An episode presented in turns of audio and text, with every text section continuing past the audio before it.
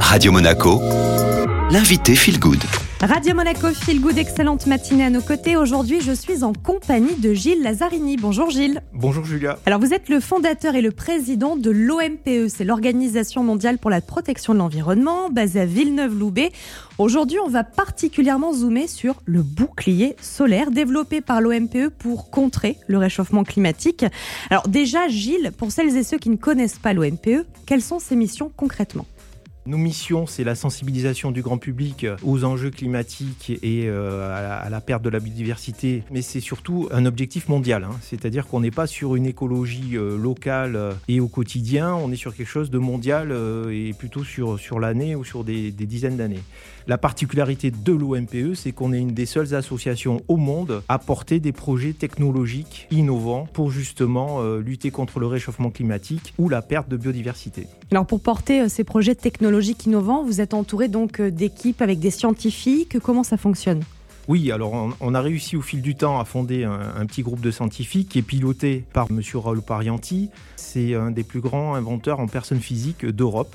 Il a déposé plus de 300 brevets, euh, il y a eu euh, nombreuses décorations, euh, l'épine, etc. On est entouré de polytechniciens, de centraliens et de spécialistes dans différents domaines qu'on va questionner au fur et à mesure qu'on va avancer sur nos projets technologiques. Et je le disais au début, on va particulièrement zoomer sur l'une des innovations qui s'appelle le bouclier solaire.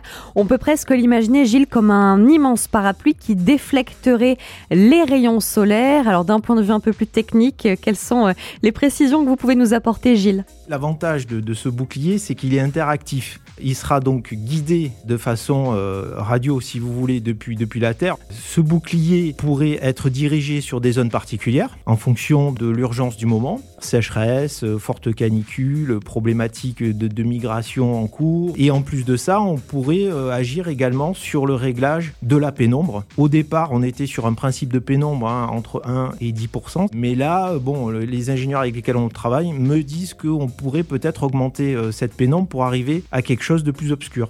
Vous parliez tout à l'heure, Gilles, euh, d'une pénombre accentuée d'un à 10%. Est-ce que si le projet venait à voir le jour, nous, en tant qu'êtres humains, on pourrait euh, constater que la pénombre est plus importante à l'œil nu? Bah, Pour les personnes euh, hypersensibles, je pense qu'elles le verraient assez facilement. Pour les autres, c'est possible qu'à terme, elles ne se rendent pas trop compte dans ce système de filtre hein, qui, est, qui, est, également assez intéressant puisque chaque bouclier un système de filtre différent, vous avez compris, hein, qui permet d'augmenter ou de diminuer cette pénombre.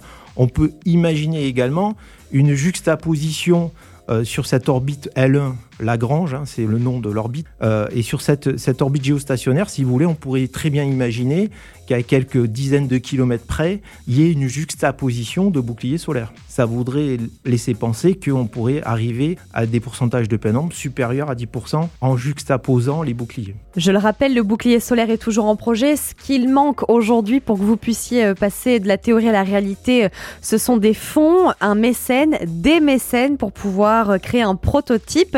Mais l'OMPE ne planche pas que euh, sur le bouclier solaire. Il y a également le projet REVA, toujours en faveur de la planète. Qu'est-ce que c'est exactement, Gilles? Donc Reva 2, c'est un véhicule hybride et partagé qui suit une ligne bleue peinte sur le sol. C'est quelque chose d'assez intéressant puisque euh, on n'est pas du tout sur euh, un système de travaux astronomiques comme pour les trams ou les métros. Et c'est une ligne bleue qui peut être peinte pendant la nuit et du coup on peut avoir un circuit le lendemain matin fonctionnel. C'est un véhicule, un système de véhicule qui est pourvu d'une intelligence artificielle qui permet euh, d'apprendre, si vous voulez, euh, tous les parcours au fur et à mesure que les véhicules circulent. Gilles Lazzarini, merci beaucoup d'avoir été avec nous. Si vous avez envie d'en apprendre plus sur le bouclier solaire qu'on vous a présenté aujourd'hui ou encore ce véhicule autonome doté d'une intelligence artificielle et propre, eh bien rendez-vous sur le site internet de l'OMPE, c'est ompe.org. Je vous rappelle aussi que vous pouvez retrouver cette interview en podcast via Spotify, Deezer et Ocha en tapant tout simplement Radio Monaco Feel Good. Belle matinée à tous et on continue en musique.